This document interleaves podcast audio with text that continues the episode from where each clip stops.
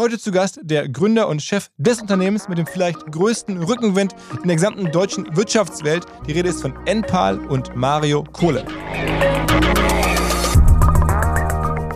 Ja, also Deutschland ist, haben wir jetzt gestartet, weil wir in Deutschland leben, aber Deutschland ist jetzt nicht das geilste Land, um eine Solarcompany zu starten, weil wenn man sagt, nicht so viel Sonne, ja. Die Regulatorik ist jetzt auch nicht toll. Wir haben 900 Netzbetreiber in Deutschland.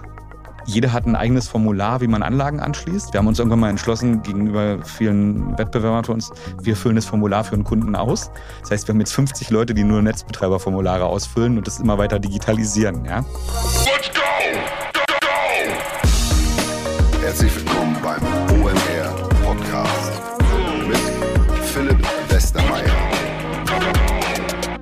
Vor einigen Wochen war Philipp Schröder von 1,5 Grad hier im Podcast und wir haben schon mal über Klimatechnologie gesprochen. Und jetzt gibt es den nächsten Kandidaten, wahrscheinlich den größten aktuell in Deutschland und Europa im Bereich Climate Tech insgesamt. Ich höre gerade Gerüchte von einer Finanzierungsrunde über mehrere Milliarden, die Enpal gerade versucht abzuschließen. Jedenfalls ist es das ganz, ganz große Ding im Bereich Climate Tech gerade. Was sie genau machen, wie sie so schnell so groß geworden sind, wer alles an prominenten Namen dahinter steht, eine ganze Reihe übrigens.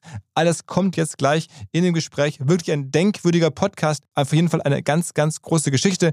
Am Ende bin ich trotzdem eingestiegen mit einem Karlauer, denn der Mario heißt ja Kohle mit Nachnamen und nicht Solarstrom. Also auf geht's.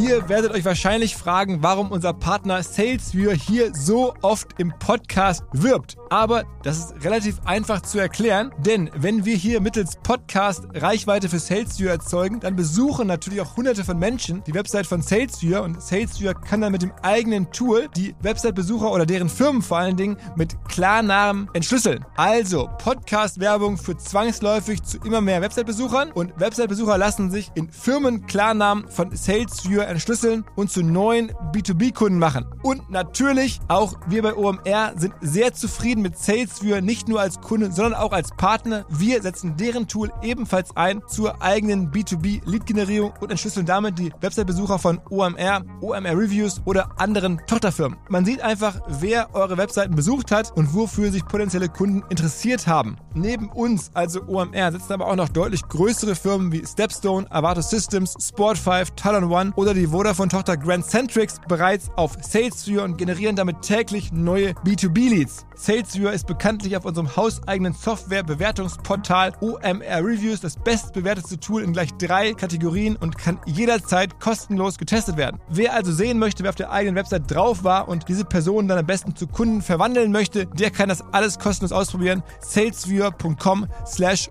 OMR. Zurück zum Podcast. Moin Mario.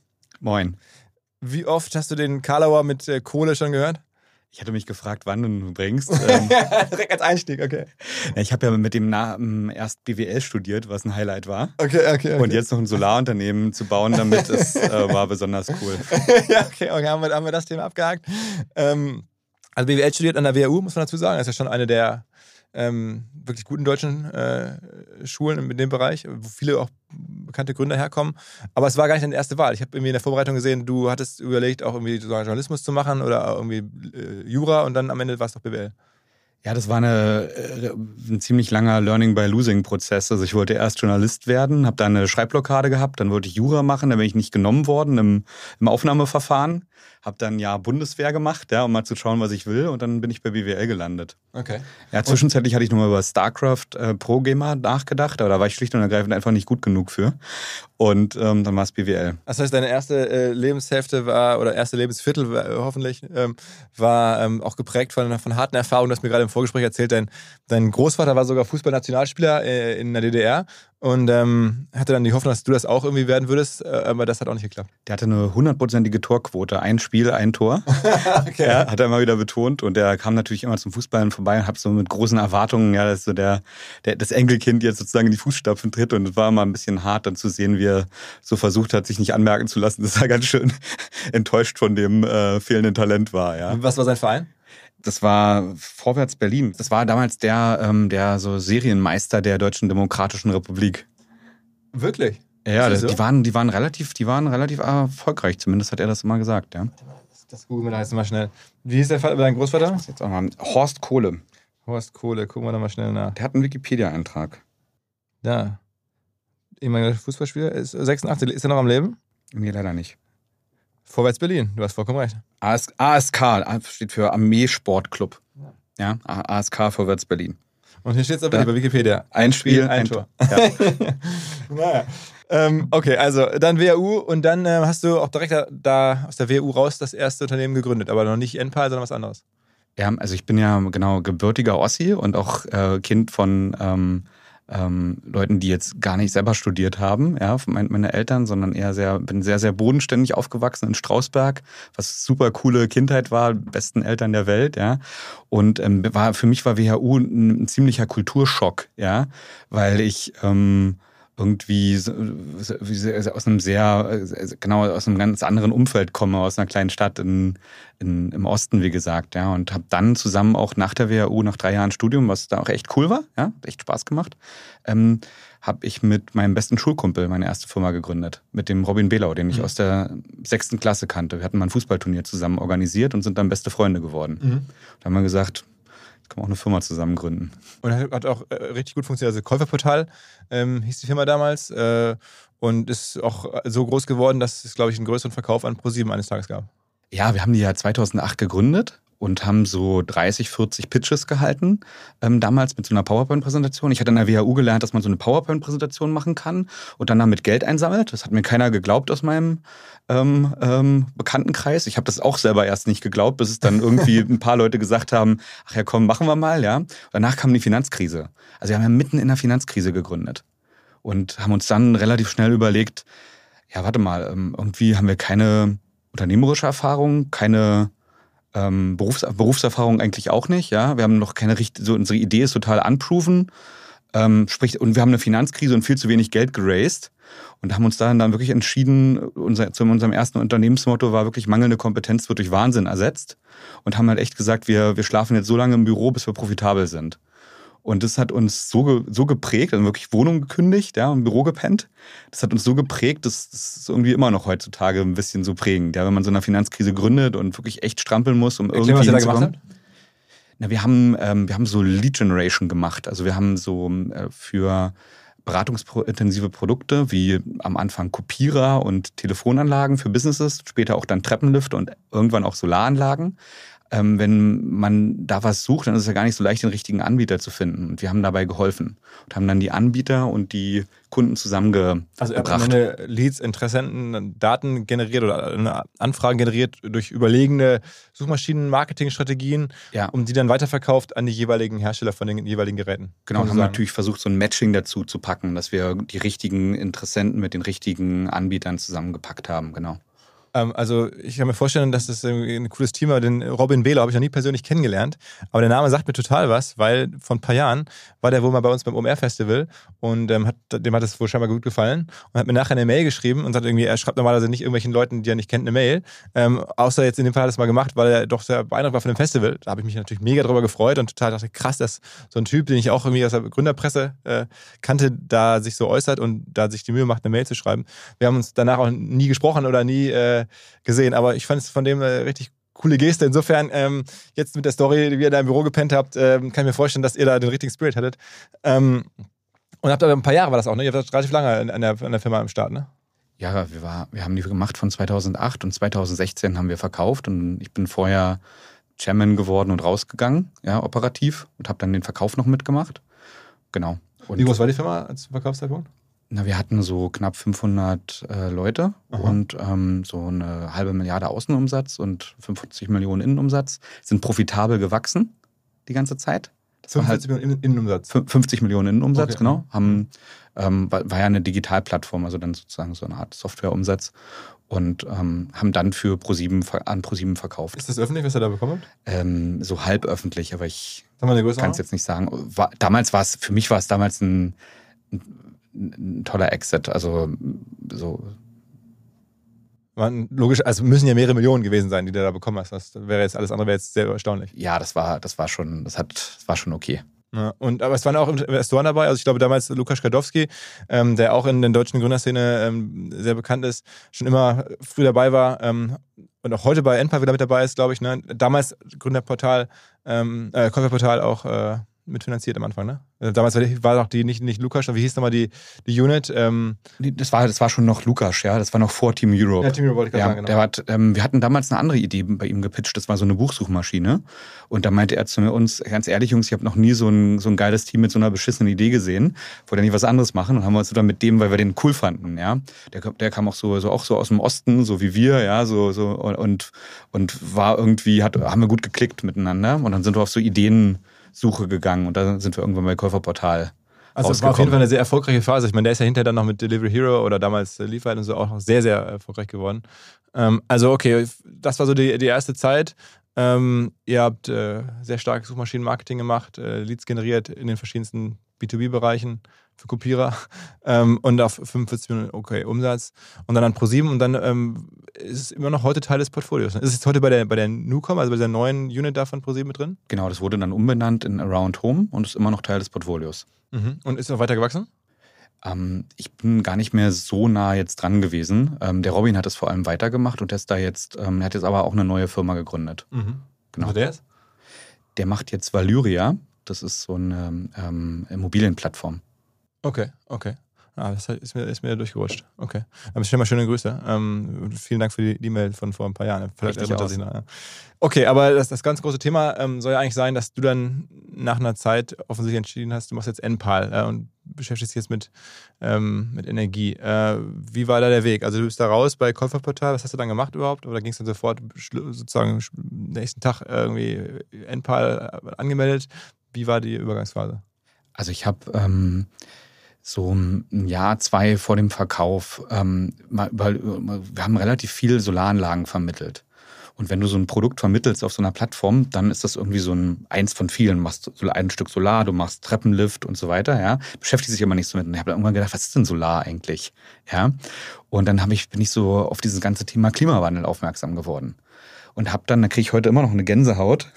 Mhm. Ich habe, ja, kann ich bestätigen, ja. Ja, ich habe dann zwei Erkenntnisse gehabt, die wirklich so, so sich mal auf mein Leben ganz, ganz stark ausgewirkt haben. Die erste Erkenntnisse war, ähm, der Klimawandel, ich dachte immer, ja, dann wird es halt 1,2 Grad oder 2 Grad wärmer, ja. Dann ist es halt nicht mehr 22, sondern 24 Grad im, im, im Sommer, so what. Und was ich dann gelernt habe, hat mich wirklich komplett weggeflasht, weil es wird im Mittel so viel wärmer. Und das heißt, dass Extremereignisse wie im Sommer, wo 50 Grad sind und einfach alle Felder verdorren und wir nichts mehr zu essen haben, ähm, irgendwann, wenn wir so weitermachen, die Regel sein wird. Und das war so 2015, ja. Und dann dachte ich, äh, Moment mal, das geht ja nicht hier irgendwie ein bisschen so ein bisschen Wetterwandel. Es geht einfach darum, dass unsere Lebensgrundlage sich verabschiedet und nicht mehr klar ist, wie viele Leute von uns irgendwann noch überhaupt auf diesem Planeten leben und von dem versorgt werden können. Also es war so mein persönlicher Greta Thunberg-Moment. Und da war ich schon wahnsinnig frustriert. Ja.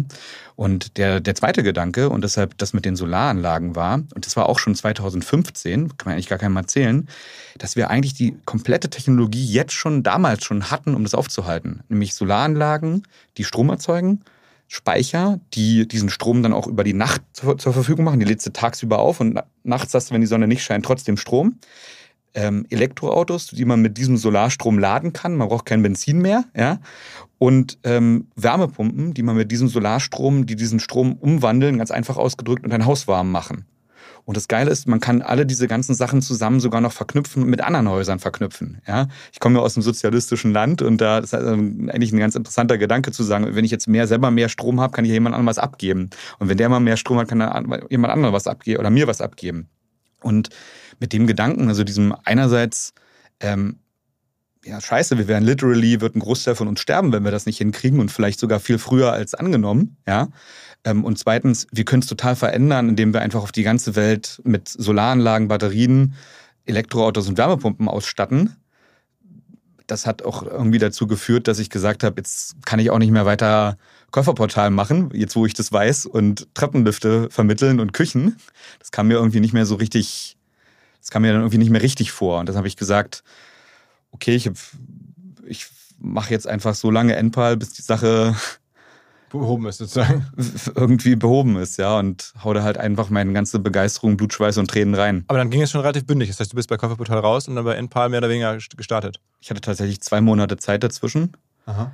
Ähm, ja. Okay. Und dann hast du dir aber auch Co-Gründer gesucht, weil du machst Empire nicht ganz alleine, ne? Genau, ich mache das mit dem, mit dem Viktor Wingert, das ist mein ähm, bester Studienfreund. Mhm. Ja, also, und Also auch wer Ula. auch Via Ulla und mit dem Jochen Ziervogel. Der war, ähm, als ich ähm, Käuferpartei verkauft habe mit Robin, war der so Praktikant und habe gefragt, Mensch, ist irgendwie cool, wollen wir nicht eine Firma zusammen gründen? Und dann haben die mitgemacht. Aber mittlerweile, also wer- das war jetzt, ja- die Gründung war 2017. Genau, Januar 2017, ja. Ähm, und jetzt reden wir fünf Jahre später, seid ihr jetzt nicht mehr zu dritt, sondern mittlerweile seid ihr wie viele Leute? Ja so knapp zweieinhalbtausend. das ist natürlich schon mal ein Knaller, okay. Ja. Und verkauft jetzt dieses Jahr planmäßig 11.000 Anlagen. Ja, es werden schon ein bisschen mehr sein. Also wir haben, wir rechnen mit einem Umsatz, also wir haben letztes Jahr so einen, Umsatz so von ein bisschen über 100 Millionen gemacht. Und wir werden dieses Jahr sowas zwischen 340 und 400 Millionen Umsatz machen. Wow. Okay. Und ich meine, dann äh, ist es ja auch sogar greifbar, was ich in der Vorbereitung gesehen habe. Es gibt da diese berühmte Manager-Magazin-Recherche, ähm, dass ihr in 25 sogar mal zweieinhalb Milliarden Umsatz angedacht hattet. Ja, und die haben sich ja so ein bisschen drüber lustig gemacht und das hat uns eigentlich mega darin bestärkt, das komplett zu, ähm, zu schlagen. Also ich habe ne, mir eine Notiz in zwei, Ende 2025 gemacht mit äh, Manager-Magazin anrufen.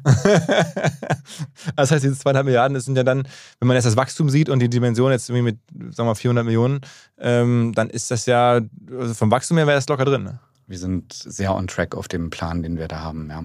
Also Äh, ein bisschen drüber. Und das liegt jetzt auch ein bisschen an der, an der ganzen Energiesituation, dass jetzt so viele Leute Interesse finden an den.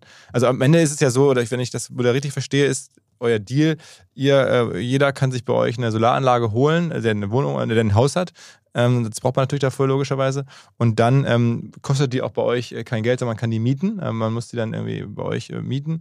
Und nach 20 Jahren kann man sie für 1 Euro kaufen. Das ist euer Angebot. Ja, vielleicht, wie wir darauf gekommen sind. Mhm. Ähm, also wir haben gesehen, 2017, Solar ist ein High-Involvement and Low-Interest-Produkt. Das heißt, du musst dich richtig drum kümmern, aber eigentlich interessierst du dich jetzt nicht so sehr für die technischen Details, was Wechselrichter angeht.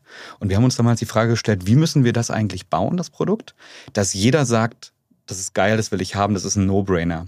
Und wir sind irgendwann auf die Idee gekommen zu sagen, naja gut, wenn du jetzt Leuten sagst, hey, du kriegst eine Solaranlage von uns mit einem Speicher dazu und einer Elektroladesäule für ein E-Auto und wenn du das machst und du musst dafür 0 Euro anzahlen, 0 Euro Anschaffungskosten, also nichts jetzt in die Hand nehmen.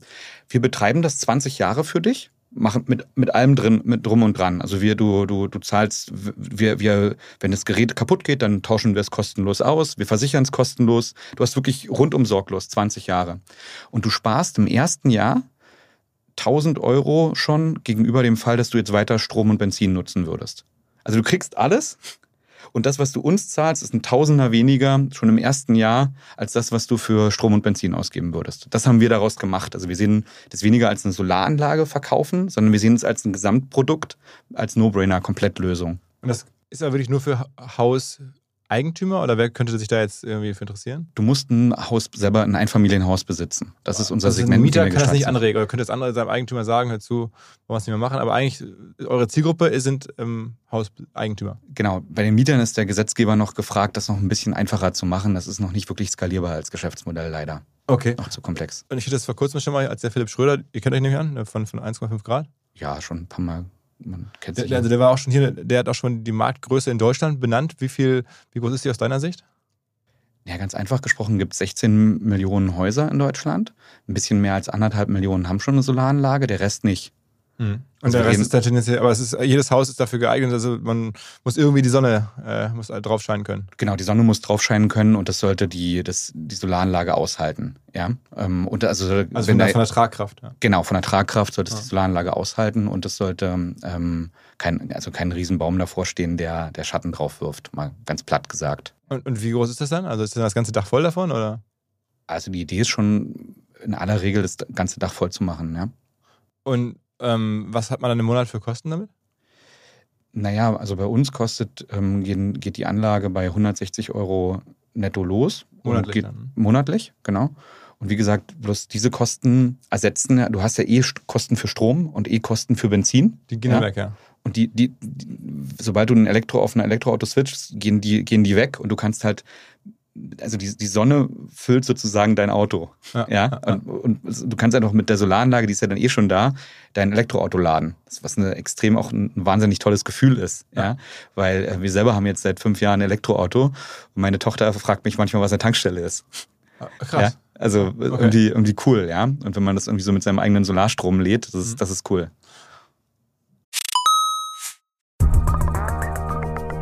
Unser Partner Vodafone, also die Kolleginnen und Kollegen aus Düsseldorf, haben eine neue Kollaboration am Start und zwar mit Microsoft. Viele kennen und wissen das schon zu schätzen, also die Vorteile von flexibler Zusammenarbeit in Echtzeit, Cloud-Datensicherung, Updates und so weiter. Das alles steht zur Verfügung natürlich für Vodafone-Kunden oder solche, die es werden wollen. Außerdem hat es den Vorteil, wer jetzt zu Microsoft migrieren möchte. Vodafone-Geschäftskundenexperten helfen dabei, auch bei der Migration von Daten und Mails, all diesen Themen und auch im laufenden Betrieb wird man natürlich nicht alleine gelassen. Vodafone supportet jetzt auch Microsoft 365 ganzjährig für seine Kunden. Ein Argument, glaube ich, für Vodafone, auch ein Argument für Microsoft 365. Wer sagt, ich bin schon Vodafone-Kunde oder ich bin interessiert an Microsoft, informiert euch. Alle Details stehen unter vodafone.de slash Microsoft 365, also Microsoft 365 in Zahlen. Zurück zum Podcast. Und am Ende ist dann jetzt eure Aufgabe, sozusagen mit diesem Produkt, das ist ja, muss ja erstmal hergestellt werden, das muss dann auch irgendwie installiert werden. Da, da liegen ja schon auch Tücken. Dann. Also man stellt sich das jetzt wahrscheinlich ein bisschen einfacher vor, dass man eine Skalierung hinbekommt, wie bei Software oder wie bei Facebook, wo dann irgendwie einfach jeden, jeden Morgen jemand aufsteht und sagt, okay, ich lade mir jetzt mal die App runter und, und lege einen Account an. Das ist da ja schon viel komplexer, weil das Material muss erstmal da sein. Ähm, dann muss jemand kommen, das da irgendwie auf dem Dach äh, installieren. Das ist jetzt ja nicht mal so eben. Also das, das ist wahnsinnig komplex, viel komplexer, als ich es mir auch ursprünglich vorgestellt hätte. Ja, also im Wesentlichen musst du vier Dinge machen. Du musst die Anlage einmal, du musst einmal den Kunden beraten, ja, also die Anlage verkaufen. Du musst die Anlage installieren, ja. Du musst sie finanzieren und du musst sie produzieren. Das sind eigentlich die vier Sachen mit einer ganzen Menge Sachen dazwischen. Ja. Und finanzieren stelle ich mir einfacher vor, weil es da natürlich Banken gibt, die das Bock haben zu machen. Ja, das, ähm, als wir mit diesem, mit diesem Mietmodell in Deutschland gestartet sind, ja, ähm, das war schon sehr, sehr, das war schon sehr, sehr neu als Produkt. Und wenn du als Firma neu bist und die Produktidee relativ neu ist, das finden ja Banken jetzt nicht so, nicht so geil. Ja, also wir mussten da schon selber auch sehr ins Risiko gehen und eigenes Geld reinlegen um ähm, das auch am Anfang an den Start zu kriegen. Also um es plakativ auszudrücken, die ersten fünf Millionen dafür einzusammeln, war wirklich sehr schwer. Aha. Und ähm, wenn also das einzusammeln für dieses konkrete das Thema Finanzierung der Anlage oder für die Firma insgesamt? Genau, also wenn du, es läuft eigentlich so, wenn ein Kunde, sagen wir mal, 200 Euro über ähm, 20 Jahre jeden Monat zahlt, dann sind das 50.000 Euro, ja. Und ein Teil von diesem, ähm, von diesen 50.000 Euro müssen wir ja sofort ausschütten, damit wir das Geld haben, um die Anlage einzukaufen, die Installateure zu bezahlen. Und, und dieses Geld, was wir dann, ähm, und das, das, das schütten wir aus. Und dieses Geld müssen wir raisen bei Banken. Also Non-Recourse Refinancing heißt das. Mhm. Und ähm, da haben wir am Anfang wirklich mit der Berliner Volksbank und Sparkassen gestartet. Und mittlerweile haben wir da irgendwie ING, BlackRock, Pricoa drin. Also die ganz großen. Ja, haben fast eine Milliarde jetzt eingesammelt. Okay. Um das Volumen halt einfach zu refinanzieren. Und das, also das schon, das kannst du mit einem relativ kleinen Team machen. Das ist aber echt schon nah aber an der. Aber am Ende ist es ja, sagen wir mal, Finanzmarkt, äh, Kommunikation, Netzwerk, äh, Überzeugungskraft. Das kriegt man irgendwie gefühlt noch hin. Ich meine, bei dir sind ja auch viele sehr erfolgreiche Menschen äh, im Hintergrund, die da wahrscheinlich auch die richtigen Netzwerke haben, das irgendwie zu unterstützen. Das stelle ich mir, also kompliziert, aber, aber mit deinem Hintergrund leistbar. Ähm, dann die Produktion, wie ist das? Ja, da, da, wir haben, da gibt es eine ganz lustige Geschichte dazu. Als, als, als Corona kam, ja, ähm, haben wir im März 2020 genau die richtige Person gefunden, die für uns ähm, als im, im C-Level ähm, das, das, ähm, das komplette Hardware, also Einkauf, Produktionsgeschäft aufbauen konnte. Dann habe ich unsere Investoren angerufen und gesagt, wir müssen jetzt ein Büro in Shenzhen aufmachen. Also die denken ja, die denken generell, dass ich manchmal ein bisschen nicht so sane bin, aber da war es wirklich vorbei. Da dachten die, du weißt schon, dass wir gerade eine Pandemie haben, keiner weiß, was sein wird. Wieso sollten wir jetzt ein Büro in China gerade, wo diese Pandemie gestartet ist, aufmachen? Das war im Nachhinein unsere beste, eine unserer besten Business-Entscheidungen, weil wir in einer Zeit, wo es echt wenig Solaranlagen auch gab, mit den ganzen Hiccups, also mit festgesteckten ähm, äh, Frachtern und äh, Häfen, die geschlossen waren, konnten wir halt immer liefern, weil wir in Shenzhen wirklich Kontakte zu allen allen ähm, chinesischen Manufacturern direkt aufgebaut haben. Mhm. Also wir sind da wirklich ganz, ganz nah an denen dran, haben fantastische ähm, Geschäftsbeziehungen zu denen aufgebaut. Das sind wirklich echt super Partner. Das, das, äh, würde auch bei der Skalierung jetzt kein Problem sein. Also wenn man ja sagt, okay, der Umsatz, den ihr euch, das sind auch ganz viel mehr Anlagen, die dann da gebaut werden müssen. Das ist ähm, für die locker leistbar. Die bauen über 250 Gigawatt ähm, im Jahr. Wir haben so letztes, äh, dieses Jahr werden wir so vielleicht 0,15 Gigawatt verbauen. Also das ist, nee, das ist kein Volumen für die. Okay. Okay. Also auch äh, irgendwie handhabbar. Also dann Marketing haben wir schon drüber gesprochen. Das ist wahrscheinlich äh, das, was du von alten Firmen noch kennst. Ähm, Vertriebsorganisation muss gut sein, weil wenn jemand sich dafür interessiert, nehme ich an, da muss man nachtelefonieren äh, und die Leute überzeugen, dann auch wirklich die Handwerker auf Sach zu lassen. Da haben wir auch einen fantastischen Geschäftsführer, ja. Also der, der bei uns das wirklich alles macht, der Stefan. Und ähm, der das eigentlich auch ganz von Anfang an mit aufgebaut hat. Aber diese Installation selber, ich meine, ich, hatte dabei aus dem, aus dem Gespräch mit dem Philipp Schröder auch das Problem mitgenommen, dass was man halt nicht so einfach lösen kann, sind die Handwerker. Also ich meine, wo sollen die herkommen? Also du kannst jetzt ja ähm, das einfach nicht skalieren. Es fallen ja keine Handwerker vom Baum und auch irgendwie das Netzwerk von deinen Investoren, was man ja irgendwie dann die Gelder die überwiesen werden müssen, die können dann überwiesen werden, aber das ist ja machbar. Aber Handwerker zu finden, die nicht da sind, habe ich so gedacht, Mensch, das ist ja schon irgendwie ein Problem bei der ganzen Thematik wie wir das Problem gelöst haben, ist, wir haben einfach eine Akademie, Akademie aufgebaut. Also das heißt, wir stellen da Leute ein, die ähm, idealerweise vorher noch keine Solaranlage montiert haben, aber Montageerfahrung haben. Also die, die, die sehr, ähm, die die, die motiviert sind, die schwindelfrei sind, ganz wichtig, ja, und die einfach Bock auf Montage haben und idealerweise auch vielleicht, weil sie Kinder haben, sagen, ich habe Bock meinen Ki daran mitzuarbeiten, dass meine Kinder ist gut bezahlt? Was, was? in einer guten Welt aufwachsen. Ja, ist gut bezahlt. Was bekommt da so ein Monteur? Also es ist leistungsabhängig, aber ich glaube, dass wenn du da, wenn du da gut bist, verdienst du schon deine 3.000, 4.000 Euro. Ähm, und wie, wie viel habt ihr aktuell? Wir haben so knapp 1.000. Die jetzt schon bei euch arbeiten? Ja. Also von den 2.500 Mitarbeitern schon ja. einer der größten Teile. Ja, und wir bauen, und also, und das, wir können halt, wie gesagt, Leute in zwei Wochen ähm, die wichtigsten Sachen zum Thema Solarbau beibringen. Und danach haben wir nochmal so zwei bis sechs Wochen Montagebegleitung, wo wir die dann wirklich, also zwei Wochen in der Akademie, wo die, wo die jeden Arbeitsschritt lernen und nach ähm, dann nochmal so zwei bis sechs Wochen begleitet werden. Und das, das Wichtigste ist, dadurch, dass wir die, wir, wir betreiben die Anlagen ja 20 Jahre selber. Und wenn dir so ein BlackRock 150 Millionen gibt, dann durchleuchten die dich intensivst, ob du die Anlagen auch wirklich gut baust und wie du das, ähm, wie du das ähm, dokumentierst. Und deshalb haben wir, würde ich mal sagen, einen der, der krassesten Qualitätsmanagementprozesse entwickelt, wo wir wirklich von jedem Bauschritt Fotos machen, um zu dokumentieren, dass alles richtig äh, ist. Das heißt, das hat den riesen Vorteil für unsere Kunden, dass die sich zu 100 Prozent sicher sein können, dass die Anlage gut gebaut ist. Ja, und hat den riesen, die riesen Herausforderung von uns, dass wir die Handwerker, die Installateure auf ein sehr, sehr schnell, auf ein sehr gutes Niveau bringen müssen. Ja, und das ist einfach eine riesen Herausforderung, aber da sind wir jetzt in der Lage. Wir, aus unserer Akademie kommen schon so 50 Leute jeden Monat raus. Ja. Wo ist die Akademie? Wo, sitzt, wo sitzt die? Die ist im Süden von Berlin. Aha. Ja. Und ist das euer Modell generell für den deutschen Markt gedacht oder ist es auch ähm, äh, europäisch ausrollbar weiterhin? Ja, also Deutschland ist, haben wir jetzt gestartet, weil wir in Deutschland leben, aber es, Deutschland ist jetzt nicht das geilste Land, um eine Solarcompany zu starten, weil wenn man es nicht so viel Sonne, ja. Die Regulatorik ist jetzt auch nicht toll. Wir haben 900 Netzbetreiber in Deutschland. Jeder hat ein eigenes Formular, wie man Anlagen anschließt. Wir haben uns irgendwann mal entschlossen, gegenüber vielen Wettbewerbern für uns, wir, wir, wir füllen das Formular für einen Kunden aus. Das heißt, wir haben jetzt 50 Leute, die nur Netzbetreiberformulare ausfüllen und das immer weiter digitalisieren. Ja? Also wir haben, also das ist schon regulatorisch echt schwer in Deutschland. Ja, und ähm, also wir sind von Anfang an eine Company, die gesagt hat, Klimawandel ist ein globales Problem und ähm, wenn wir unseren Beitrag dazu leisten wollen, dass wir noch weiter auf diesem Planeten leben wollen, dann müssen wir überall Solaranlagen bauen. Aha. Also wir haben gesagt, wir, wir wollen international gehen.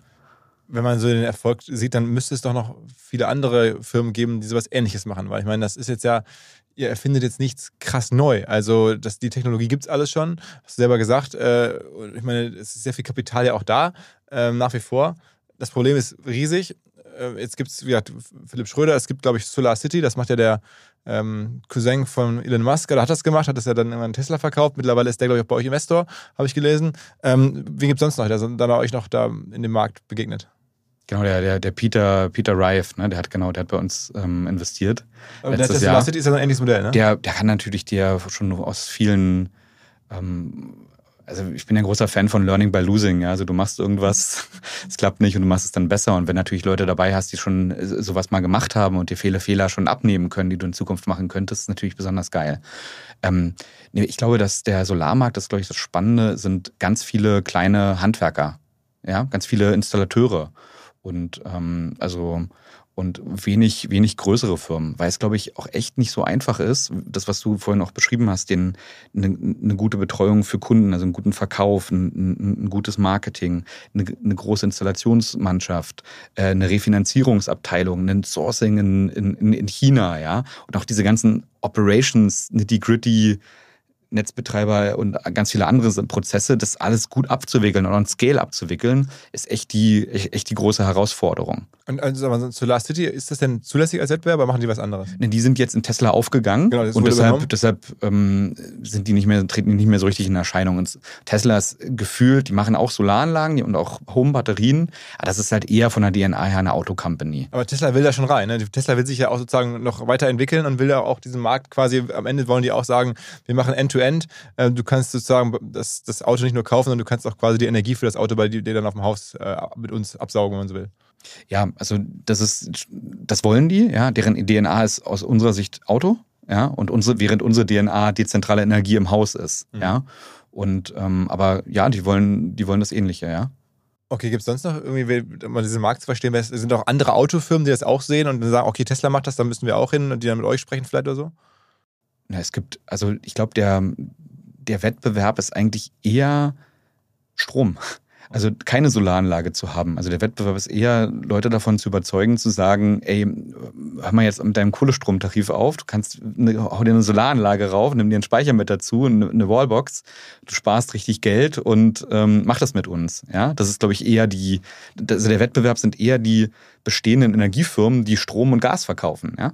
Aber hat denn dann jetzt auch vielleicht der Ukraine-Krieg ähm, was Gutes, weil, also in Anführungsstrichen, weil ähm, dadurch jetzt so viele Leute vielleicht noch ähm, mehr auf die Idee kommen, mit euch zu arbeiten oder eure Lösungen zu nehmen, ähm, und weil die bestehende Energie so teuer wird? Das wären noch nur Untertreibungen. Also ich glaube, dass der Ukraine-Krieg ähm, einen unfassbaren Run auf Solaranlagen, Wärmepumpen und so weiter ausgelöst hat. Weil ich glaube, ich würde sagen, dass das war eigentlich so, so wie Corona ähm, ein Riesenkatalysator war für das Thema Digitalisierung, ist der Ukraine-Krieg der, der Katalysator jetzt für erneuerbare Energien gewesen. Also vielleicht, also wenn man jetzt mal ganz äh, hart drüber und rational drüber spricht und alles andere ausblendet, bewusst, dann ist der Ukraine-Krieg im Zweifel vielleicht so der, der, der Fußabdruck äh, des Krieges ist wahrscheinlich extrem positiv dann, äh, weil das halt so viele Menschen zum Umdenken zwingt am Ende. Das ist vielleicht ja, das ist wirklich sehr, sehr merkwürdig, sehr, merkwürdig und zynisch formuliert. Zynisch. Aber, es, ist, es ist sehr zynisch, ja. dass, dass es das jetzt gebraucht hat, um dieses Umdenken zu ja. bekommen. Aber ja. Und das ist bei euch auch dann wahrscheinlich in das Wachstum auch dann möglich oder auf einmal seid ihr natürlich perfekt positioniert, weil jetzt diese Welt sich so ändert und äh, ihr da auf einmal richtig nochmal ähm, Luft unter die Flügel kriegt dadurch. Ja, ich glaube, wir haben von Anfang an, also Enpal ist ja jetzt die zweite Firma, die ich mitgegründet habe und ähm, wo ich jetzt und definitiv die letzte, weil ich Bock habe, das sehr lange, sehr lange zu machen. Mhm. Ja? Und ich glaube, worauf wir von Anfang an geachtet haben, ist, dass wir wirklich fantastische Mitarbeiterinnen und Mitarbeiter, also Leute, Business Developer an Start bringen. Und das ist, glaube ich, so die Ausgangsposition, weshalb wir auch sehr, sehr schnell wachsen können. Weil bei uns gibt's ähm, 23-Jährige, die schon Departments, nachdem sie ein Jahr oder so da sind, die Departments leiten, die 20, 30 Millionen Umsatz jedes Jahr verantworten und 200 Prozent wachsen. Mhm. Das ist halt, glaube ich, unser. Was sind das für Departments? Noch ein Beispiel, was für Departments sind das dann? Wir haben zum Beispiel gerade ein Department aufgebaut, was ähm, wir hatten bei, mussten manchmal Kunden absagen, weil deren Elektrik nicht, noch nicht ähm, auf dem Stand war, eine Solaranlage zu kriegen. Da haben wir ein sogenanntes AC-Heilungsdepartment aufgebaut, um dieses Problem für Kunden zu, äh, zu beseitigen. Und das macht jetzt ähm, Umsatz in der Größenordnung. Das gab es vor einem Jahr noch nicht. Aha. Und die beiden, die beiden, die das machen, sind, ich glaube, 27 und 28. Auch Ex-Ula? Äh, nö, nö. Also wir sind eigentlich relativ, wir sind eigentlich bunt gemischt.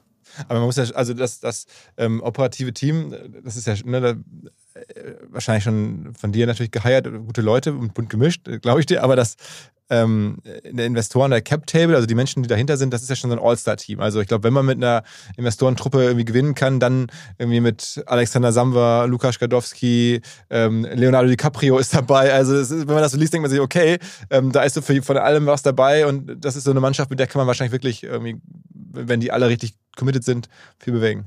Genau, also ich habe allen gesagt, also ich habe allen gesagt, ey, ich kann mir vorstellen, das mal 30 Jahre zu machen, ja. Und deshalb will ich auch nur Leute im Cap-Table haben, dass ja wie so, so 30 Jahre so im gleichen Haus wohnen, ja. Kriegst, man kriegt sie ja gegenseitig nicht raus, wenn man Miteigentümer ist.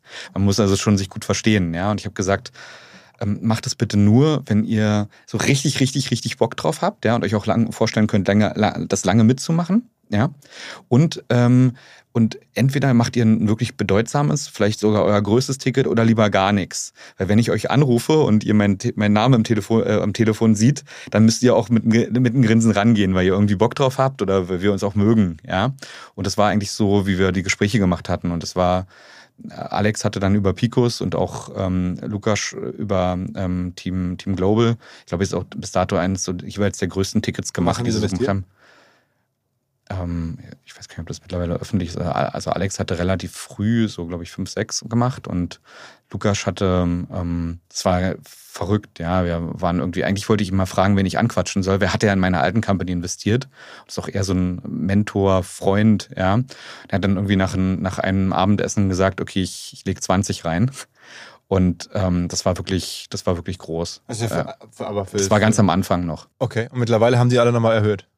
Ähm, genau, die haben sukzessive, haben, hat, also Alex hat immer noch, also bestehende Investoren haben schon immer weiter erhöht. Dann sind ja die Zalando-Gründer noch mit dazugekommen irgendwann. Hello Fresh, glaube ich, der Thomas Griesel auch, ne? Genau. Also das ist schon wirklich Wahnsinn, wer da alles jetzt dabei ist. Der, der Chris Moore ist noch von Auto 1, einer der also alle Deutschen, die schon mal jetzt in den letzten Jahren irgendwelche großen Firmen gebaut haben, sind dann jetzt bei dir irgendwie da Investoren. Das hilft natürlich riesig, ähm, weil die, weil ich stelle dir eigentlich immer die gleiche Frage. Die Frage ist immer, was, was will ich im nächsten Jahr jetzt für Fehler machen? Ihr kennt ja die Stage.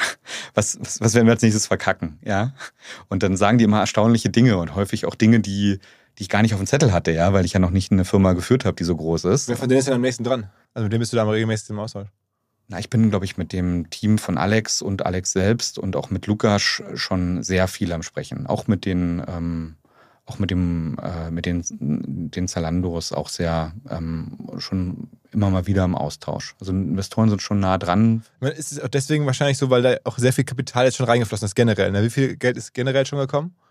Ähm, wir sind jetzt bei 300 Millionen. Und da sind dann ja auch noch jetzt große äh, institutionelle Investoren mit dabei. Also ich, ich ähm, Softbank ja schon irgendwie im, im, Kopf, also dieser riesige japanische Fonds. Ähm, wer ist noch so dabei? Das war, Softbank war übrigens absolut surreal, ja. Ich hatte ja, ich war ja früher schon immer so ein Fan von so Softbank und so großen, erfolgreichen Unternehmern. Und dieser Masayoshi-san ist ja, glaube ich, der reichste Mann Japans oder also so. Auf jeden Fall krasse Erfolgsgeschichte. Ich glaube, mit, mit Alibaba wahnsinnig viel Geld verdient und so. Ne? Auch, auch, so eine, sozusagen, hat sich auch sehr stark hochgehalten. War immer so noch ein Idol von mir. Und als ich dann irgendwie, ich weiß noch, als ich diese Videokonferenz reinkam. Mit ihm selber? Ja, und ich kam eine Minute früher, weil ich dachte, und er war schon drin.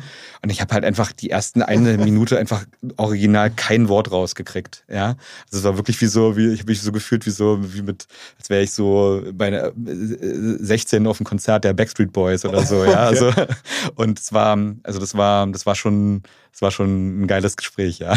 Und was hat dann am Ende Softbank investiert? 150 haben die gemacht.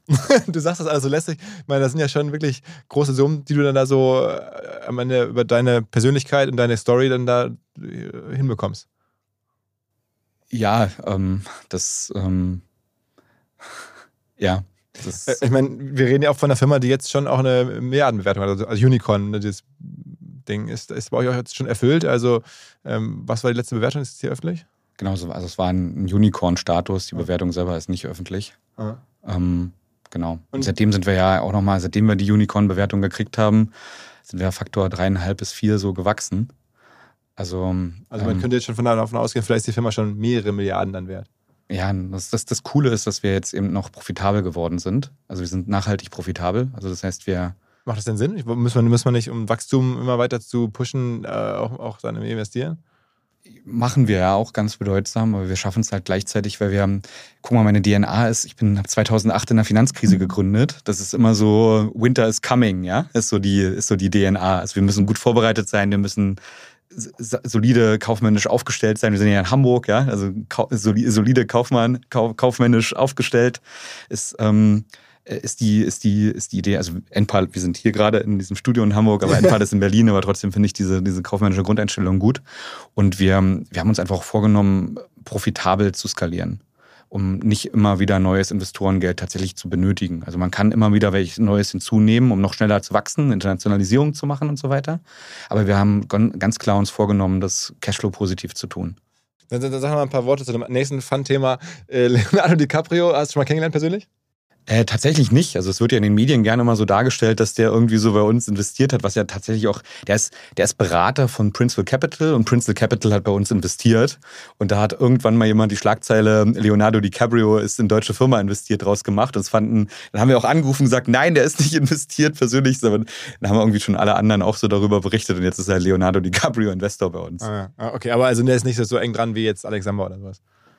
Ähm, der ähm, nee, wir, wir haben da auch, wir haben tatsächlich, wir haben echt super doll darauf, doll darauf geachtet, ähm, nur Investoren ranzunehmen, mit denen wir privat auch ein Bier trinken gehen würden und die diese, diese Idee auch total, ähm, total dahinter stehen. Und meistens aus zwei Gründen. Einerseits, weil sie glauben, dass sie damit sehr viel Geld verdienen können und andererseits, weil sie denken, dass es auch immer die, einfach jetzt mal die verdammt nochmal richtige Sache für die Welt ist. Ja? Da haben wir echt wirklich eine Menge gute Investoren dabei. Wir haben zum Beispiel auch Holzbrink mit an, an Bord. Die sind auch super. Ja? Also den, den Holzbrink, den VC-Arm, ne? Also genau, also HV, HV, ja. ja. ja okay. Ähm, und es gab die Idee, äh, damit an die Börse zu gehen, schon kurzfristig sogar. Ja, die, da, da, hat mich auch ein, ein, ein ähm, Magazin mal angerufen und gefragt, ob, wir, ob ich denn dementieren könnte, dass wir an die Börse gehen. Mhm. Da meinte ich, ja, das kann ich dementieren. Dass wir, es war letztes Jahr, dass wir letztes Jahr an die Börse gehen und am Ende stand in der Zeitschrift, Enpal geht an die Börse, was auch eine interessante Erfahrung war, weil ich es ja eigentlich dementiert hatte. Wir sind dann auch nicht an die Börse gegangen. Also wir haben natürlich, also Solaranlagen baust du heute und kriegst das Geld über 20 Jahre. Das heißt, du hast immer eine, einen hohen Kapitalbedarf. Und deshalb müssen wir uns immer alle Sachen angucken, um uns zu refinanzieren. Und ähm, da ist natürlich ein IPO immer eine Sache, die wir uns mit angucken. Aber aktuell ist das Klima ja auch, das Börsenklima äh, nicht da, optimal dafür, ne? Genau, es ist nicht so, dass wir jetzt irgendwie so, dass das bei uns gerade ein Big Deal wäre oder dass wir alle so IPO-geil sind die ganze Zeit. Ja, es ist eher so, dass das eine Option unter vielen ist, und uns zu finanzieren. Und aktuell sind die Kapitalmärkte auch sehr gut geeignet, uns zu, zu refinanzieren. Mhm. Ja. Aber das heißt, ihr werdet ready, also wenn sich das da ein bisschen alles aufklärt an den Börsen, dann könnte das in den nächsten Monaten mal passieren. Ähm, in den, also in den nächsten Monaten auf keinen Aber Fall. In den nächsten ein, zwei Jahren oder so. Also äh, genau, in diesem Jahr kann ich es auch ganz klar ja, ausschließen. Und was in den nächsten Jahren passiert, let's see. Ja? Also dieses Jahr hat mich auch ein bisschen Lektion in Demut gelehrt, dass man einfach auch nicht so richtig immer wissen kann, was passiert. Ja? Also, Im Positiven wie im Negativen. Ich meine, das war jetzt ja für euch dann wahrscheinlich ein sehr, sehr starkes Jahr. Ne? Ja, aber wir sind natürlich auch Menschen, die, ähm, die das ganz stark frustriert ähm, hat, diese Situation, ganz klar. Ne? Also das ist jetzt nicht so, dass wir da deshalb gute Laune hätten. Wir sind, finden die Situation auch eigentlich eher richtig besorgniserregend. Ähm, aber sagen wir mal, eure, eure Auslandspläne ähm, gibt es noch nicht. Also macht, aktuell macht ihr nur Deutschland. Genau, also wir haben es schon sehr wahrscheinlich, dass wir nächstes Jahr dann den Schritt wagen und ähm, auch mal ähm, in andere Länder gehen. Wir nennen es immer so ähm, nach dem, meinem Lieblingsbusinessbuch ähm, From Good to Great von Jim Collins. Mhm. Ja, der hat mal gesagt, so ähm, Kriechen gehen, Rennen. Also wenn du ein neues Projekt machst, dann versuchen wir, oder wenn wir ein neues Projekt machen, dann versuchen wir erstmal zu kriechen. Das heißt, wir sind total langsam, schauen uns das an mit einer ganz kleinen Mannschaft und tun, Dinge, die nicht skalieren. Wenn wir dann so halbwegs einen Eindruck haben, jetzt wissen wir, was wir da tun, dann sind wir am Gehen, ja, dann, dann, dann laufen wir schon ein bisschen schneller. Und dann irgendwann, wenn wir das, die KPIs verstanden haben, den Case verstanden haben, die Software dahinter haben, dann rennen wir. Ja, also wir haben zum Beispiel Endpal aufgebaut, wir haben 2017 so ein bisschen, sagen wir immer, den Umsatz gemacht, den wir nicht verhindern konnten, mit 400.000 Euro. Das sind 30 Anlagen gewesen. Das machen wir heute in drei schlechten Stunden. Ja. Und ähm, was wir im ganzen Jahr gemacht haben. Also wir sind aber wirklich gekrochen, ja, haben uns das angeguckt. Meinem, meinem Mitgründer ist eine Solarpalette auf die Hände gefallen. Wir haben uns das wirklich, wir wollten das wirklich richtig tief verstehen, ja. Und dann sind wir von 2017 mit 400.000 auf 2018 auf 4 Millionen gewachsen, also schon so gehen, ja. Dann sind wir nächstes Jahr 2019 auf so 18 Millionen gewachsen, also immer noch gehen. Und dann haben wir langsam angefangen, die Laufschuhe anzuziehen und zu sagen, okay, jetzt rennen wir. Sind wir 2020 auf 56 Millionen gewachsen, letztes Jahr dann auf über 100 Millionen und dieses Jahr, wie gesagt, dann so 340 bis 400 und wir sind jetzt halt eben am Rennen, weil wir haben jetzt, wie gesagt, wirklich ein fantastisches Team. Also es sind jetzt nicht nur wie Herr Ulla, wie du gesagt hast, sondern es ist ein wirklich sehr breites Team von so 70 absolut sensationellen Leuten im Leadership, ja, die alle ihre eigenen Projekte haben, die alle so auch teilweise sehr autonome Projekte haben voneinander, die aufeinander abgestimmt sind, ja, und können da halt jetzt wirklich extrem schnell sein. Und Teil des Ganzen ist, das hattest du ja gefragt, ist, ähm, dass wir halt wirklich auch teilweise echt sehr, sehr jungen Leuten echt viel Erfahrung, äh, sehr viel Verantwortung, unvernünftig viel Verantwortung eigentlich geben und die dann halt auch wirklich performen. Und so können wir es eben auch jetzt in anderen Ländern übertragen. Erst ganz langsam sein, ja. Also wenn wir jetzt eine Internationalisierung machen, dann wird man am Anfang davon nicht viel sehen. Wenn wir mal verstehen, was, was ist denn jetzt in Italien eigentlich anders als in Deutschland? Welche Hypothesen klappen, welche nicht? Und was ist in Spanien eigentlich anders als in Italien, ja? Und dann lernen wir und dann gehen wir dann Stück für Stück und dann irgendwann sind wir an einem Punkt, wo wir sagen, okay, jetzt können wir in dem Land auch mit 100 neuen Installateuren jeden, jeden Monat wachsen. Ja, aber erstmal müssen wir mal verstehen, wie das funktioniert. Dann, dadurch schaffen wir es auch profitabel zu wachsen und nicht so viel Geld zu verbrennen, weil wir eigentlich immer dann erst richtig, richtig Vollgas drauf geben, wenn wir wissen, wie es geht. Und äh, sagen wir, jetzt hast du am Anfang erzählt, dass äh, eure Produktion in Shenzhen ähm, ist denn das Lieferkettenthema, von dem man jetzt so hört, oder auch das China-Risiko, das jetzt ja so ein bisschen in der Welt ist, ähm, aufgrund der ganzen China-Problematiken, Corona, Taiwan und so weiter, ist, ist das nicht von euch irgendwie so eine, eine Problematik? Also kriegt ihr da jetzt die, die, die, Materialien so locker produziert? Oder also da stelle ich mir jetzt allein das Lieferketten-Situation äh, problematisch vor. Kannst du dich noch daran erinnern, als dieser, ähm, dieser ähm, dieses Schiff da im Suezkanal feststeckte? Das hat mir natürlich jeder aus meiner Familie immer bei so Familiengeburtstagen gezeigt und ich konnte, war der Einzige, der nicht drüber lachen konnte, weil da waren unsere Module drauf. Mhm. Und wir sind halt ähm, von unserem Wesen her schon ziemlich paranoid. Das heißt, wir rechnen immer mit schon ganzen möglichen, alle so, so ein bisschen Murphy's Law, alles, jeder Shit, der passieren kann, der passiert schon. Deshalb haben wir eigentlich immer so Puffer. Wir haben immer zu, viel zu viel im Lager. Und wir haben immer mehrere Schiffe dann unterwegs und so, ja. Also wir haben da schon immer mit Puffern gearbeitet. Und gerade in dieser, in dieser letzten ähm, also wir, wir, sind ja auch schon an sich eine, eine größenwahnsinnige Company, weil wir wirklich echt sehr, sehr hohe Ziele haben. Und ich habe irgendwann festgestellt, dass sich Größenwahn so am besten mit so Paranoia und Demut kombinieren lässt. Ja, also kann es beides gleichzeitig sein. Wir haben da schon relativ viele Puffer eingerichtet, dass, wenn mal was nicht klappt, dass wir dann nicht aus der Kurve fliegen. Aber das war, das war ein, ein Riesending, das zu managen. Das hat auch super viel Kraft gekostet, das, hinzukriegen. Genau, mittelfristig ist China ein Risiko, weil wenn da jetzt, sagen wir mal, wirklich die jetzt Taiwan angreifen würden und dann würde vielleicht die, der Umgang mit China nochmal ein ganz anderer, dann könnte man da vielleicht auch gar nichts mehr ähm, importieren. Wäre das ein Problem für euch? Ja, ich habe jetzt die letzten 14 Jahre, bin ich jetzt Unternehmer und relativ wenig politisch. Ja, also deshalb kann ich es genauso schwer einschätzen wie alle, was da jetzt passieren wird. Ja, ich glaube bloß, die Gespräche, die ich führe, also wenn es wirklich zu so einer Situation kommt, dass, dass, dass der Handel zwischen China und Deutschland gestört würde oder dem Westen,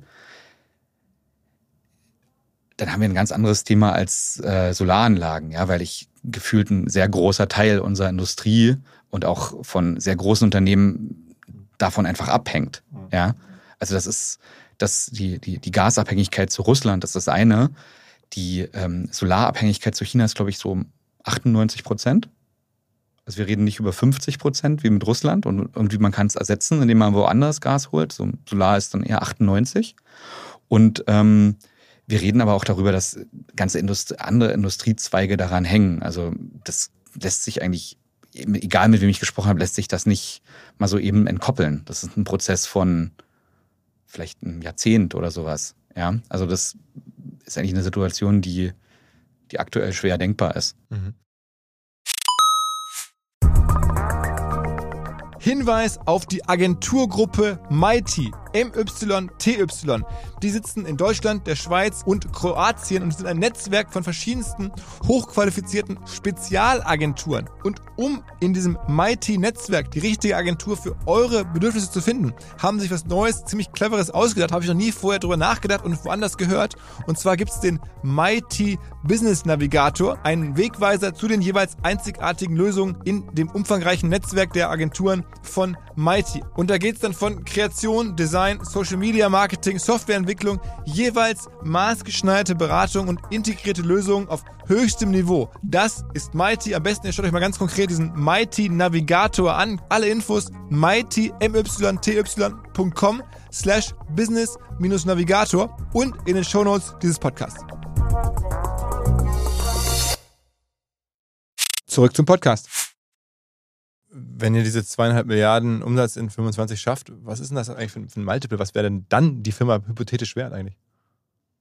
Weil du gerade meinst, ihr habt auch immer große Ziele. Ich meine, so große ja. Ziele lässt sich für mich immer auch gut in, in großen Zahlen dann verstehen. Ja, vielleicht mal, vielleicht, also ich denke mal gar nicht so in diese Bewertung. Ich, ich mache auch nicht so gerne Finanzierungsrunden, deshalb bin ich ja gerne profitabel. Ja, weil so eine Finanzierungsrunde, jeder, der das schon mal gemacht hat, ist, du musst ja gegen, du hast ja dein, dein, dein ganzes operatives Tagesgeschäft, was total laufen muss und gleichzeitig musst du immer noch so mit ganz vielen Investoren sprechen. Das ist eine wahnsinnig hohe Beanspruchung und besser ist, du machst es nicht.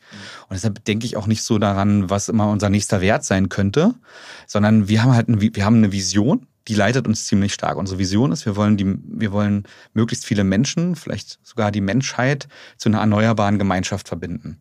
Und wie wollen wir das machen? Indem wir auf jedes Haus eine Solaranlage packen, in, je, in, jeden, in jedes Haus einen Speicher, vor je, in jeden Garten eine Wärmepumpe und jede, vor jede Tür ein, ein Elektroauto und die alle zu einer riesigen Community verbinden. Ja, so und, und da haben wir einen Businessplan, wo wir, der wahnsinnig wahnsinnig, der, der wahnsinnig wahnsinnig ist, trifft es, glaube ich, ja. Also der ist echt geisteskrank. Und den wollen wir performen. Und auf dem liegen wir drauf seit sechs Jahren. Und der, der Businessplan ist es, eine Million Systeme in 2030 zu machen.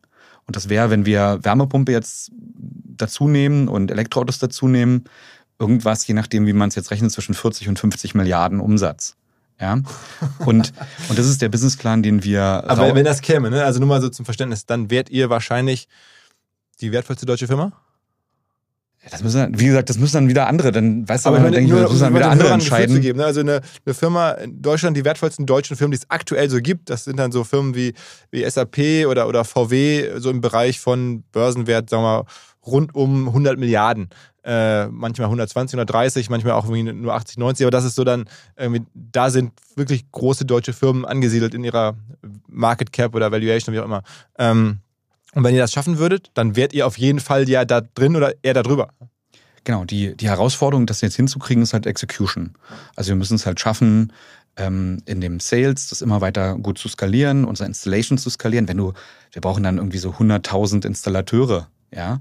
Das, das ist also, also das ist eine Riesenaufgabe. ja, das ist ja wirklich das, Wahnsinn. Das, ist ein, das, ist ein abgef das ist eine abgefahrene Sache. Bloß wenn man irgendwie merkt, dass Rom auch nicht an einem Tag erbaut wurde, du musst ja jeden Tag nur vielleicht 0,1 bis 0,5, 0,1 Prozent besser sein als gestern, ja, und das dann Stück für Stück immer weitermachst.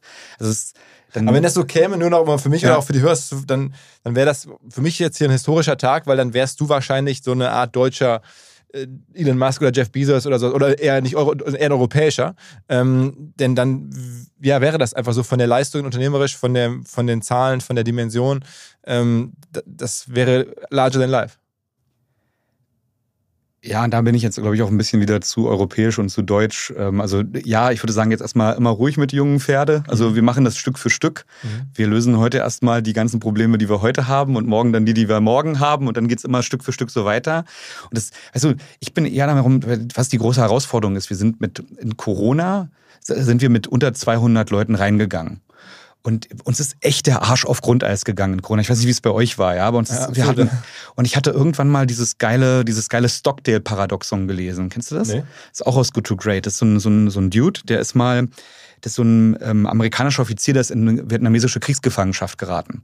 Und von den so uncoolsten Dingen, die da auf der Welt so passieren kann, ist es wahrscheinlich eine der uncoolsten, in vietnamesische Kriegsgefangenschaft zu raten. Und der hat, der hat zwei Sachen gesagt. Er hat erstens gesagt, das wird wahrscheinlich die beschissenste Zeit meines Lebens. Es wird richtig hart und vielleicht werde ich auch Freunde verlieren und ich werde ganz schlimme Dinge erleben.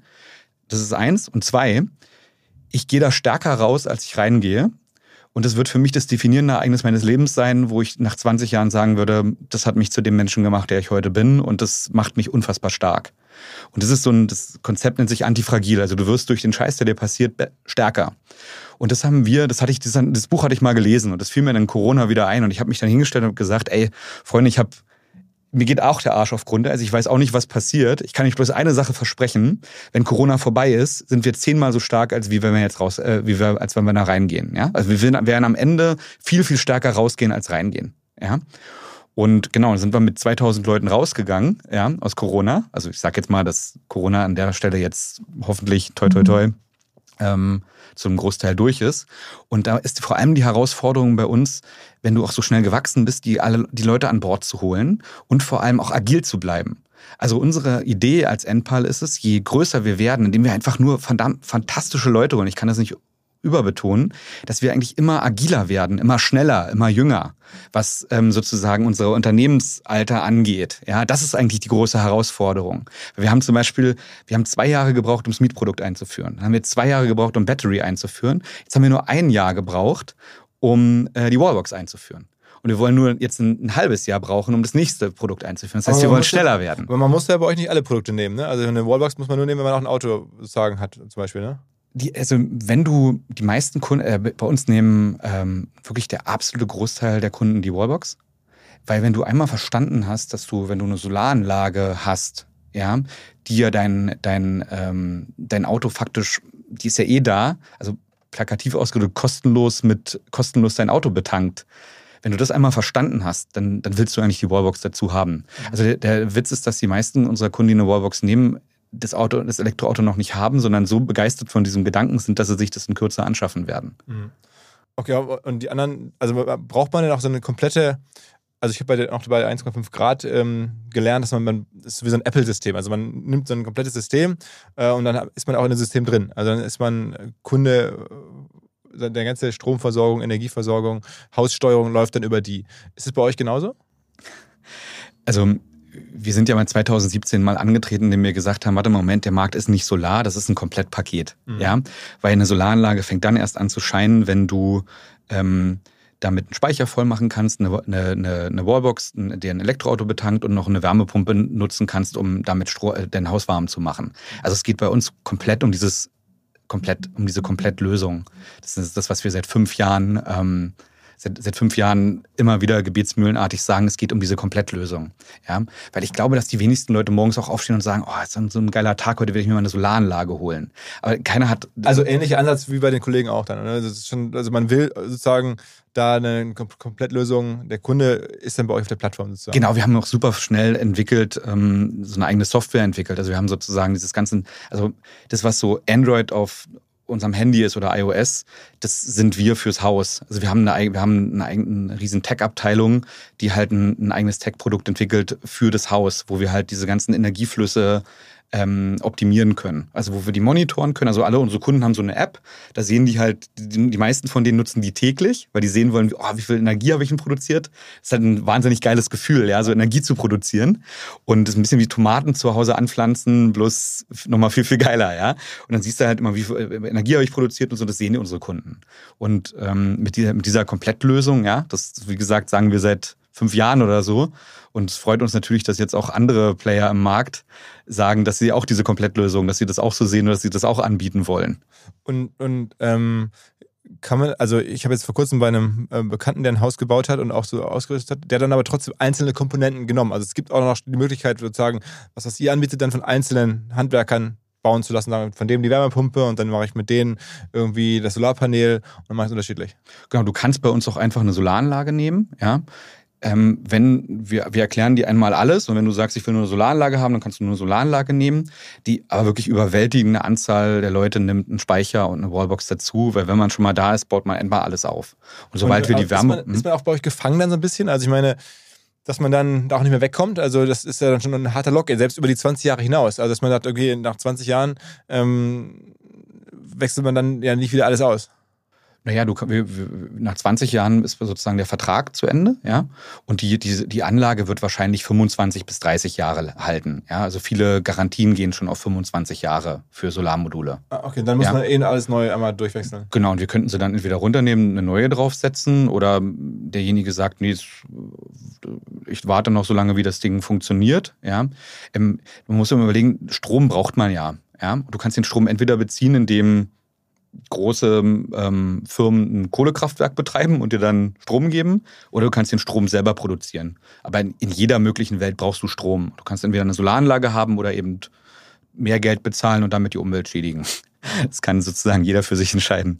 Ähm, also, und da ist sozusagen diese 20 Jahre sind die Kunden ehrlich gesagt eher, wir haben das gemacht, nicht weil wir das aber geil finden, sondern weil die Kunden das wollten. Aber ist es für den Kunden dann wirklich ein, also dieses Leasing-Modell ist dann ja auch schon so ein bisschen naja, für den Kunden ist nicht ganz so cool. Man zahlt halt 20 Jahre lang diese, diese Leasingrate oder diese Miete und dann kann man nachher für einen symbolischen Euro kaufen, aber eigentlich ist das dann ja dann auch hinüber, so mehr oder weniger. Ne? Wenn ich es richtig verstehe, dann ist nicht wie bei einem Auto, wo man dann irgendwie äh, zehn Jahre Leasingrate hat, aber das Auto würde doch locker zehn Jahre weiterfahren.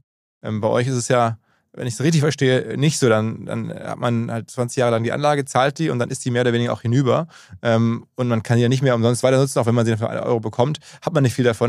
Dann ist es jetzt mal hart schon Elektroschrott, der erneuert werden muss. Genau, also bei, bei der Solaranlage ist es wirklich tatsächlich so, dass die meisten Anlagen deutlich über 20, 25 Jahre halten. Und dass es Hersteller mittlerweile gibt, die 25 Jahre Garantie darauf geben. Das heißt, wenn nach 24 Jahren die Anlage nicht die, den Nutzen bringt, der da drauf steht, kriegst du eine neue. Mhm. Ja?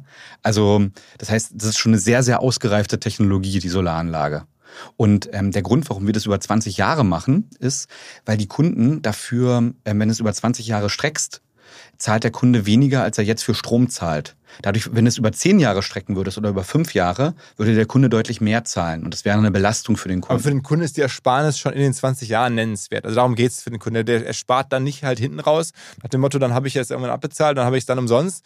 Ähm, sondern die Ersparnis, die der Kunde vor allen Dingen vor Augen haben sollte, ist, während der Laufzeit im Vergleich zu den normalen Stromkosten die, oder den alten Stromkosten. Genau, so ganz konkret, wenn der Kunde jetzt 3100 Euro bezahlt für Benzin und für Strom, vorher, aber er mhm. hat nichts, keine Solaranlage, kein Elektroauto und er wechselt zu unserer Lösung, zahlt er noch 2100 Euro mhm. im Jahr. Das heißt, er spart im Jahr eins jedes Jahr 1000 Euro. Mhm. Und je teurer Strom und Benzin wird, desto mehr sparst du. Mhm. Ganz einfach. Mhm. Das ist das, wo wir sagen, das ist das No-Brainer-Produkt, was wir entwickeln wollten. Dafür haben wir auch Miete gemacht. Also wir sind nicht hingegangen und haben gesagt, wir wollen ein Mietanbieter werden. Wir haben gesagt, wir wollen das war auch Amazon sehr inspirierend. Ja, wir wollten es mal vom Kunden ausdenken. Was will denn eigentlich der Kunde? Mhm. Ja, will der irgendwie jemanden haben, der im Außendienst zu ihm kommt und ihm was über Wechselrichter erklärt? Oder will der nicht einfach nur eine Lösung haben und weniger zahlen als jetzt und jemand, der sich um alles kümmert? Und den Anbieter haben wir versucht zu bauen und da sehen wir, dass die, die Kunden uns wirklich die Bude einrennen und das alle haben wollen und wir eine riesen Warteliste haben, ja. Ich meine, ihr habt es scheinbar nicht nötig, aber normalerweise würde man auch jetzt sagen, gerade in auch Zeiten von Inflation und ähm, dieser, dieser Transition, in der wir alle gerade sind, auch in, in, energiepolitisch, müsste auch die Politik euch unterstützen oder passiert das oder eure Kunden unterstützen? Ist das so? Also gibt es da irgendwelche politischen äh, ja, Support für das, was ihr tut oder für das, was eure Kunden tun, wenn sie bei euch äh, halt Kunde werden? Also ich glaube, diese, Ehe, diese 16-jährige Ära davor war da haben wir sehr viele Chancen liegen lassen. Ja. Und ich bin ein ausgesprochener Robert Habeck-Fan. Mhm. Ja ähm, und ähm, setze da große Hoffnungen auf die, auf die neue Bundesregierung, ja, das mehr zu unterstützen. Ich sehe da viel, was ich mitkriege, dass die das wirklich, dass denen die Energiewende echt wichtig ist. Ja. Ich glaube, dass wir das alles noch um den Faktor 10 beschleunigen müssen. Weil wir, weil ich sonst das Risiko sehe, dass wir es einfach auch gesellschaftlich nicht schaffen, mhm. ähm, ähm, dem Klimawandel entgegenzutreten. Die Frage ist ja, wann ist, wann ist es eigentlich so warm, dass unsere Ernten ausfallen? Und was passiert eigentlich, wenn wir nicht mehr genug Ernten haben? Wie, wie machen wir das dann mit dem Essen? Ja. Und ähm, glaube ich, wäre ich lieber auf der sicheren Seite. Weil was ich gesehen habe, ich habe ja 2015 Modelle angeguckt, wie schlimm der Klimawandel werden könnte. Und da haben sich ja echt viele Wissenschaftler Gedanken zu machen, gemacht. Und was ich gesehen habe, ist in der Realität, dass es dass eigentlich fast jedes Jahr jetzt unter dem Worst-Case-Szenario lag. Das heißt, wir haben vielleicht gar nicht mehr so viel Zeit, wie wir glauben zu haben. Und ähm, da, glaube ich, ist schon jetzt Eile geboten. Und ich glaube, diese Eile wird immer mehr verstanden. Es ist auch gut, dass wir da jetzt eine, eine neue Regierung haben. Ähm, was, glaube ich, eine ganz wichtige Sache ist, ist, ich habe ja gesagt, wie, wie wirklich super die Partnerschaften mit China sind. Ich glaube, dass wir zusätzlich dazu noch unbedingt wieder eine europäische Solarindustrie benötigen, weil wir waren ja die, die das eigentlich als erstes gepusht haben, ja, auch gerade in Deutschland. Und ich glaube, hier nicht nur zu sagen, wir haben eine eigene Agrarindustrie, weil wir uns mit Essen versorgen wollen, sondern wir haben auch eine eigene Energieindustrie, um uns selber mit Solaranlagen und Speichern zu versorgen, ist, glaube ich, eine ganz, ganz wichtige Sache, die passieren muss. Und äh, bist du da im Austausch, irgendwie mit, auch mit der Politik? Gibt's, suchen die den Kontakt zu dir oder du zu denen? Wir, wir sprechen da schon, ja, wir sprechen da schon. Jetzt ist nur so, dass jetzt nicht so, dass ich nicht auch sonst was zu tun hätte mit ja gut, den ganzen meine, Solaranlagen. Ich nicht schon ernst, ja. also und da gibt es schon auch eine Nähe dann zum, weiß ich nicht, Wirtschaftsministerium oder ähm, genau, Politikern. Da hat keiner jetzt sozusagen die perfekte Lösung, ja, aber es ist, glaube ich, ein, ein Austausch trifft es, glaube ich, ja. Und ich glaube, wir, dass wir da auch als Europa auch ruhig mal bold sein sollten und man, man richtig den Plan raushauen. Wenn ich sehe, zu was wir auf einmal in der Lage sind, wenn so ein Corona kommt und wie viel Geld wir dann mobilisieren können, ja, dann würde ich mir schon wünschen, dass wir das irgendwie auch wieder hinkriegen, wenn es wirklich darum um, ja, jetzt hier keine Stimmung verdammen, aber wenn es auch vielleicht auch irgendwann um unser nacktes Überleben geht, ja. Du, wenn man deine ja, Prognosen so hört, äh, macht man sich natürlich logischerweise Sorgen. Und ich meine, es ist ja für dich auch vom Geschäftsmodell her natürlich verrückt, dass du da gegen alle arbeitest, dass es so gut funktioniert und dass es ja am Ende alle das wollen. Ähm, alle überleben wollen, logischerweise. Ähm, bist du da optimistisch, dass es klappt? Ich bin ja ein, ähm, irgendwie Hälfte Kapitalist, Hälfte Idealist, also irgendwie Kapidealist, ja. Und ich glaube, wir brauchen jetzt einfach sau viel Energie und Talent. Also wir müssen einfach die Leute, die richtig was reißen wollen, ja. Ich weiß nicht, ob da das Investmentbanking noch das Coolste ist, ja, oder Unternehmensberatung irgendwie so Slides malen, ja. Ich glaube, wenn die jetzt in diese erneuerbare Energienbranche gehen, wohin auch immer, ja, und da was reißen und jetzt anfangen, Solaranlagen, Speicher sich zu überlegen, wie man vielleicht bessere produzieren kann, mehr davon produzieren kann, ja, die noch effizienter verkauft, noch effizienter plant, ja, ähm, dann können wir das wirklich schaffen. Also es liegt voll in unserer, in unserer Hand. Und das macht mich auch, ich bin da so ein bisschen, ja, so, so, so, so, zweigeteilt, ja. Also wir können das schaffen, wenn wir jetzt mal richtig Vollgas darauf geben und deshalb wollen wir ja als Endpal auch Vollgas geben und deshalb freue ich mich über jeden, jede andere Firma, die das auch tut, ja, dann können wir das locker schaffen. Das ist unsere, aber wir müssen, glaube ich, eher zehnmal mehr machen, als wir jetzt gerade auch planen. Also ich sehe da nicht die 260 Gigawatt, die wir brauchen, in Deutschland installiert, sondern eher 2600, äh, ja, um wirklich auf der safen Seite zu sein. Und was ist eigentlich mit was ist eigentlich, wenn es Dürre gibt, hat man eigentlich überlegt, ob wir genug Wasser haben oder ob wir eigentlich riesige Entsalzungsanlagen brauchen. Brauchen wir auch ein bisschen Zeit, um die jetzt schon mal zu planen. Also das heißt, wir, wir müssen schon schauen, dass wir da jetzt alle rangehen, dann schaffen wir das. Aber wenn wir weiterhin lethargisch bleiben und sagen, ach, und, ähm, und wenn es weiterhin, entschuldige bitte, aber fucking sieben Jahre dauert, ein Windrad zu, wegen, weil da irgendwelche Ornithologen drei Wochen, drei Jahre rumlaufen müssen vorher, ein Windrad in, in Betrieb zu nehmen dann werden wir es nicht schaffen. Und dann ist die große Frage. Wer kümmert sich denn um Entsalzungsanlagen? Gibt es da äh, Firmen schon? Ich weiß, dass Israel da, glaube ich, ganz gut ist. Ich weiß über deutsche Firmen jetzt nichts, aber es kann auch einfach mein mangelndes Wissen sein. Bist du denn auch als, selber als Investor mittlerweile in dem Bereich tätig? Ähm, ich mache zu 100 Prozent nur NPAL. Also keine, keine Startup-Investments. Also ich meine, du könntest ja dann auch viele Firmen in dem Bereich äh, wahrscheinlich helfen oder du siehst ja, äh, was da jetzt passiert, hast da jetzt ja auch irgendwie als Netzwerk wahrscheinlich und Einblicke und, und aber da hast keinen Bock, irgendwie als Climate Tech Investor selber tätig zu sein. Ich habe irgendwann mal festgestellt, dass ähm, Menschen und Firmen selten ähm, scheitern, weil sie verhungern, also weil sie nicht genug rankriegen, nicht genug Geschäft machen, sondern eher, weil sie ertrinken, weil sie machen zu viel gleichzeitig. Ja? Und ich habe mir irgendwann mal vorgenommen, weißt du, ich, ich will eigentlich eine Sache machen und ich will, ich mache nur NPAL. Also ich, wenn ich morgens unter der Dusche stehe, dann und ich über berufliche Themen nachdenke, dann ist es NPAL und abends im Bett ist es dann NPAL. Ich meine, viele von deinen Investoren machen ja auch mehrere Sachen, deswegen dachte ich, also ich meine, der Thomas Griesel macht noch nebenher HelloFresh oder, oder andersrum und die Zalando-Kollegen machen ja auch noch operativ Zalando und, und äh, bei dir sind sie auch Investor, deswegen hätte man hätte sein können, dass du da auch in anderen Themen noch unterwegs bist. Ich bin tatsächlich wirklich so ein absoluter Endpal-Nerd. Hast du schon mal Anteil an Endpal verkauft? Nee. Noch gar nicht. Nee. Also keine, diese berühmten Secondaries oder so noch nicht gemacht. Immer mehr investiert. Ja? Ja. Wie viel, wie viel eigenes Geld hast du investiert mit, mit lang in die Firma? Äh, Will ich jetzt nicht sagen, aber es war schon, also ich habe ähm, teilweise auch immer mal wieder, als sozusagen es darum ging, auch ähm, so vielleicht auch mal mit einem, mit einem Kredit eine Refinanzierungssache zu stützen oder so. Teilweise war ich da auch wirklich sehr signifikant drin. Also wir reden dann auf schon auch achtstelligen Summen. Also, ich, also so, so groß war mein Exit jetzt noch nicht, ja. Aber, aber ich habe schon von meinem Vermögen da prozentual dann teilweise schon mal wirklich große Summen drin gehabt. Dann wurde man so, so zu Hause auch schon Diskussionen hat, ob das jetzt eine gute Idee ist, ja. Also schon sehr, also ich, das habe ich von dem Lukas gelernt, ja, all in. Ja, Der hat ihm bei Delivery Hero extrem viel gebracht, ne? ja, einfach all in. Weil wenn man alles auf eine Karte setzt, dann muss das klappen. Oder Smith hat, glaube ich, mal gesagt, wenn du keinen, er hat nie einen Plan B, das stellt sicher, dass Plan A Ist es Geil unfair, wird. dass die etablierten, ähm, sagen wir mal, Energiekonzerne, die großen Ölmultis und so, dass die, äh, die ja auch jetzt in diese Bereiche zum Teil reingehen, die haben jetzt, glaube ich, Sonnen gekauft, ne? also auch ein Unternehmen in dem Bereich, äh, dass die aber ihre ganzen äh, Wachstum da und ihre ganze Transformation bezahlen können mit dem Altgeschäft? Also wenn du auf einem Schiff drauf bist, ja, und das geht unter und du nimmst dir so ein, weiß ich nicht, so ein paar notdürftige Balken und ein paar Nägel und so ein, Ha- so ein, so ein, so ein Eimer und machst das Wasser raus und versuchst es auszubessern, da bist du einfach über jeden glücklich, der da mitmacht. Und wenn die ganzen Energieunternehmen auf, auf jetzt ähm, erneuerbare Energien umsteigen, ja, mega geil, ja. Also, Also, okay, let's, let's, let's go, ja. Also es ist, es ist, wichtig, dass die alle mitmachen.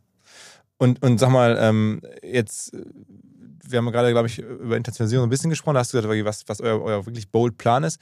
Wäre bei dem Bold-Plan dann auch USA mit dabei?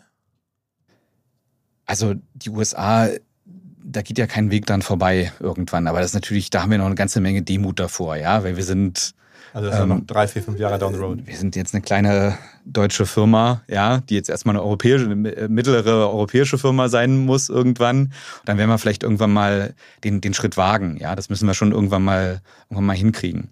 Ich glaube bloß, was, was mir nochmal wichtig zu sagen ist, ich habe jetzt auch mal so gesagt, dass es eine Zukunft gibt, wo es nicht klappen kann, ja. Und was ich halt sehe, vor allem ist gerade die Zukunft, der es klappt. Weil wenn jetzt jedes Land das macht, wir können halt in, in 10, 15, 20 Jahren in einer unfassbar geilen Welt leben. Wenn wir nämlich genug Solar und Wind und Batterien und Elektroautos gebaut haben, haben wir so viel Energie, da muss keiner mehr irgendwas sparen oder so, weil Energie wird dann fast nichts mehr kosten. Autofahren wird dann fast nichts mehr kosten. Ein Elektroauto besteht nicht aus 2000 Teilen wie Verbrennungsmotor ein Auto, sondern aus 20. Ist einfach viel günstiger alles. Das heißt, wir können da eigentlich in fast so einer menschlichen Utopie leben, wo jeder ähm, genug hat, ja, und dann fast, wo es gibt mittlerweile genug ähm, Food-Startups, ne, die äh, irgendwie hat ein Kilo Fleisch zu erzeugen vor ein paar Jahren noch 100.000 Euro gekostet im Labor, sind jetzt noch 10. Und es gibt Modelle, dass ein Kilo Fleisch im Labor zu erzeugen in, in, in Ende des Jahrzehnts einen Euro kostet. Das heißt, wir können uns auch genug Essen mit dieser kostenlosen Energie, kostenlosen Energie herstellen und genug Mobilität. Und das ist eine unfassbar geile Welt, in der keiner mehr ähm, fossile Brennstoffe braucht. Ja? Und, und wir wirklich in, in, einem, in einer fast in einer, in einer absoluten Utopie leben können. Also ich und das finde ich geil. Also die, die Welt möchte ich. Und das, jetzt lasst mal alle diese Welt erschaffen und mal die Ärmel hochkrempeln und, und reinhauen. Ich, ja? ich merke schon, aus dem, aus dem äh, sehr ruhigen äh, Unternehmer wird dann jetzt auf einmal der Visionär, der wirklich ganz, äh, also bist du ja auch logischerweise, ich meine, du verkaufst jetzt ja auch wieder eine große Vision, also oder hast jetzt ja auch schon was anzubieten, die Vision ist jetzt nicht mehr ganz einfach irgendwie so äh, äh, luftleer, sondern da ist ja schon echt jetzt auch viel da, also massiver Umsatz zum Beispiel und, und massive Mitarbeiterzahlen.